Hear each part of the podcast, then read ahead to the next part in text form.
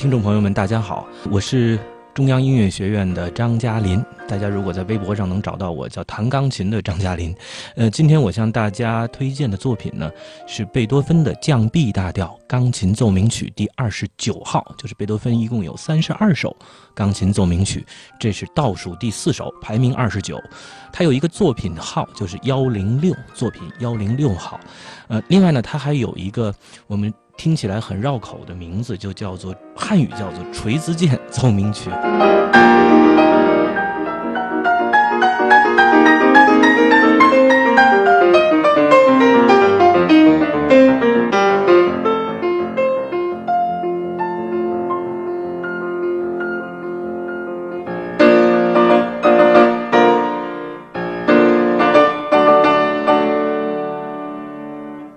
其实它是翻译自德语 Hammer Clever，Hammer Clever 在现代德语的意思就是钢琴，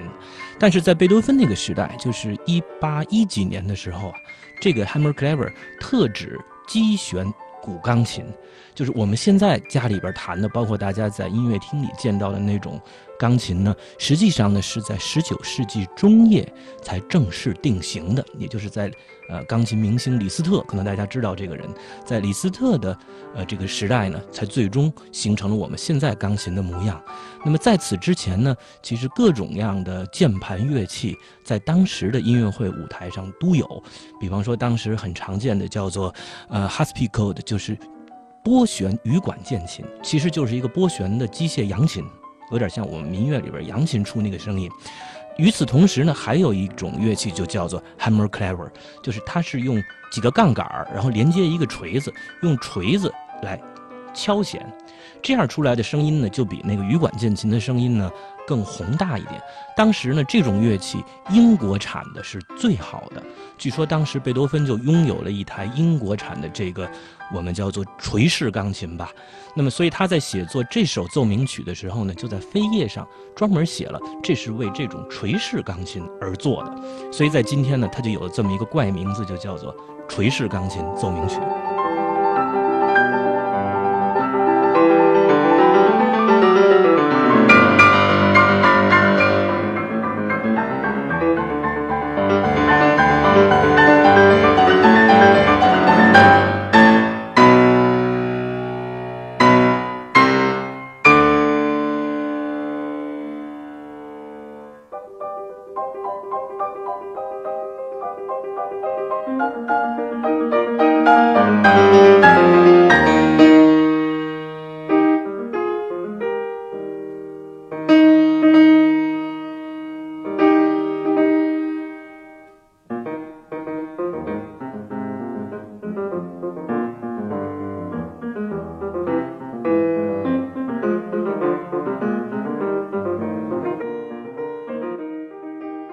那个时候贝多芬已经聋了，一个失去味觉的厨子做出来的菜，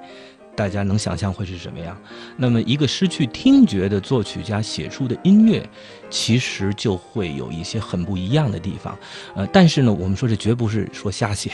而是他经过了他之前呃三十多年的音乐创作的积淀。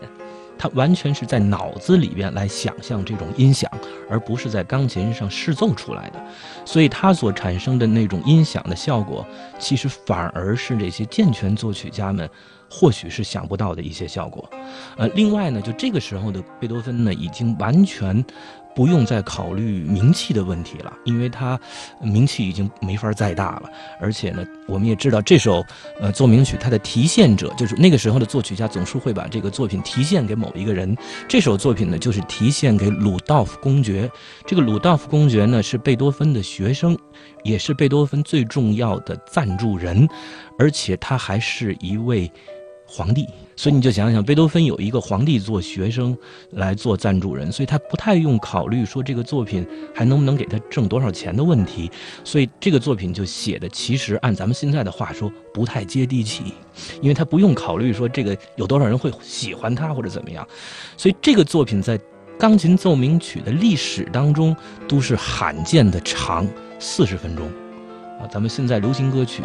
呃，三分钟到五分钟，这其实正好符合人类欣赏音乐的一个自然规律。三到五分钟是我们精力能集中的一个时间，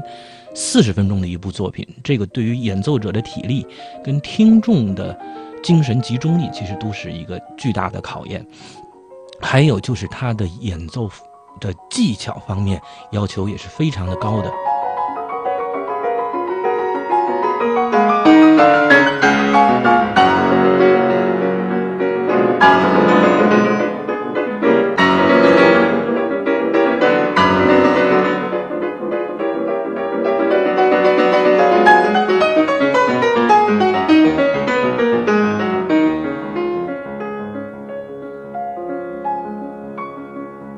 贝多芬在当时是最，呃，技巧最卓越的钢琴演奏家之一了。呃，其实，在二十世纪之前，嗯，绝大部分的作曲家同时也是演奏家，他要不就是指挥家，要不就是钢琴家或者小提琴家。那个时候没有纯纯的专业作曲家，或者很少。那么贝多芬在当时就是一个典型的，他既是一位钢琴演奏的巨星，又是一位重要的作曲家，所以他。在这种一种比在当时看来是比较新式的乐器方面，充分的展现出他对这种音乐的想象力。嗯，其实他这个扉页上写的这个为垂式钢琴奏鸣曲而作，嗯，其实我们今天演奏这部作品的时候，我们都能感觉到，我们今天的现代钢琴来展现这部作品的时候，都有某些局限性。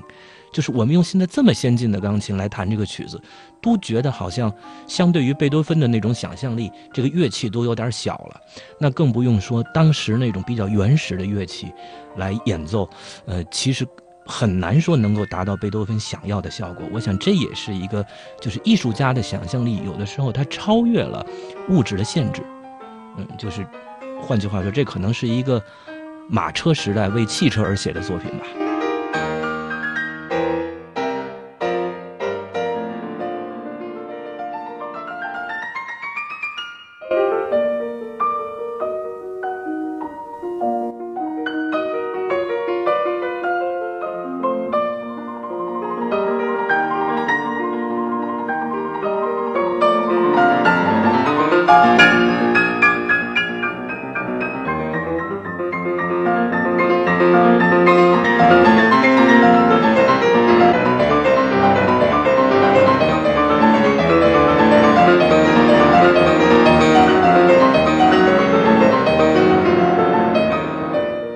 首先，他需要一双巨大的手，呃，就是他的把位就很大，呃，另外呢，打一个可能不太恰当的比方，机关枪它可以连射连发，但是呢，比如说炮，呃，那我们就是必只能点点射了，呃，为什么？就口径越大，它速度就越慢，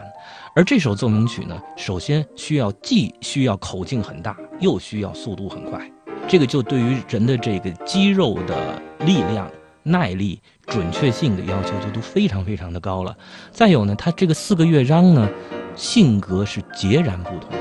四个乐章完全不一样。比如说第一乐章跟第四乐章都是富丽堂皇的那种，啊，非常有力度的作品，而第三乐章那个慢乐章呢，甚至都有点像肖邦的夜曲。所以既需要有那种硬气功、砸石碑的硬气功，同时你还得有轻功，所以这两种功夫你都要具备。同时呢，它的音乐深度。呃，深度这个词儿有的时候无法量化。我想，也许说音乐的复杂度吧，也是空前，甚至有的音乐学家认为是绝后的，就是它的音乐中的内容极其的复杂。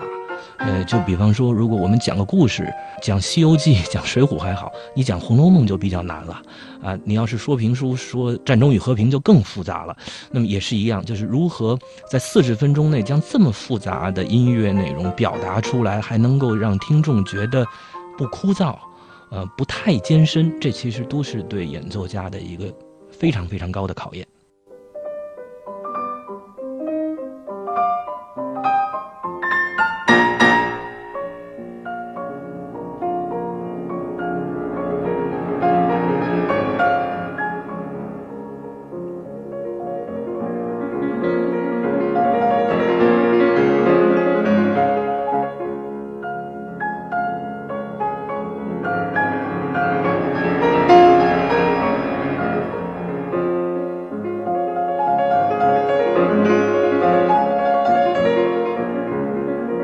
当时的那种情况呢，我觉得是，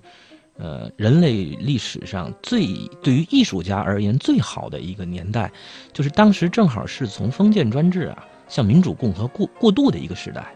所以那个时候呢，仍然有皇帝有贵族，可是他们的权力没有那么大了，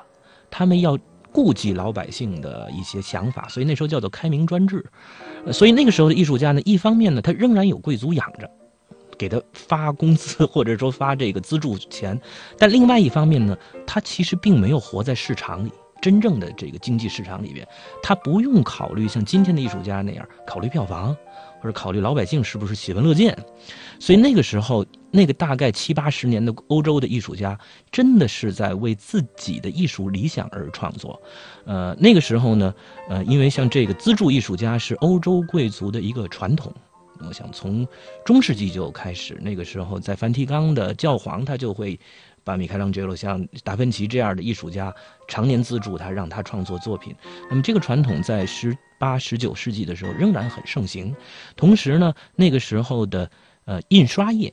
也很发达了。那么音乐家可以通过乐谱出版，那时候最早的版权法也出现了，他可以通过乐谱出版再获得市场上的收益，所以他们的生活状态比起他们的前辈，其实从经济上面呢负担就小得多了。所以像贝多芬这种在当时维也纳，呃，可能说是最知名的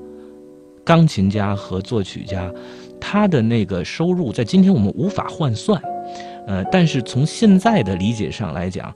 他至少是奔了小康了，这是没有问题的了。再加，但但是有个问题就是，贝多芬嗯不太会理财。后来的舒伯特也是这个问题，就是他挣多少花多少，而且在这个写这个垂式钢琴奏鸣曲之前呢，他又把他的这个侄子过继到自己名下，他又要抚养这个自己的侄子，又要给他付很好的这个教育的费用，所以在当时贝多芬还是有一些经济压力的。垂式钢琴奏鸣曲之前的那个五六年，他写了很多挣钱的活儿。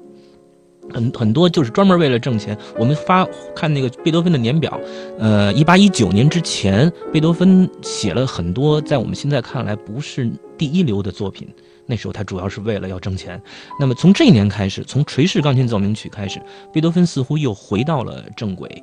又在为自己的艺术理想而创作了，所以这个垂石钢琴奏鸣曲之后，他立即又创作了一部伟大的作品，呃，就是这个庄严弥撒，这个可能是在西方音乐史上非常重要的作品。之后就是弦乐四重奏啊，最后三首奏鸣曲，包括伟大的第九交响曲，就都是在这个贝多芬最后的这个艺术生涯之后的里的作品了。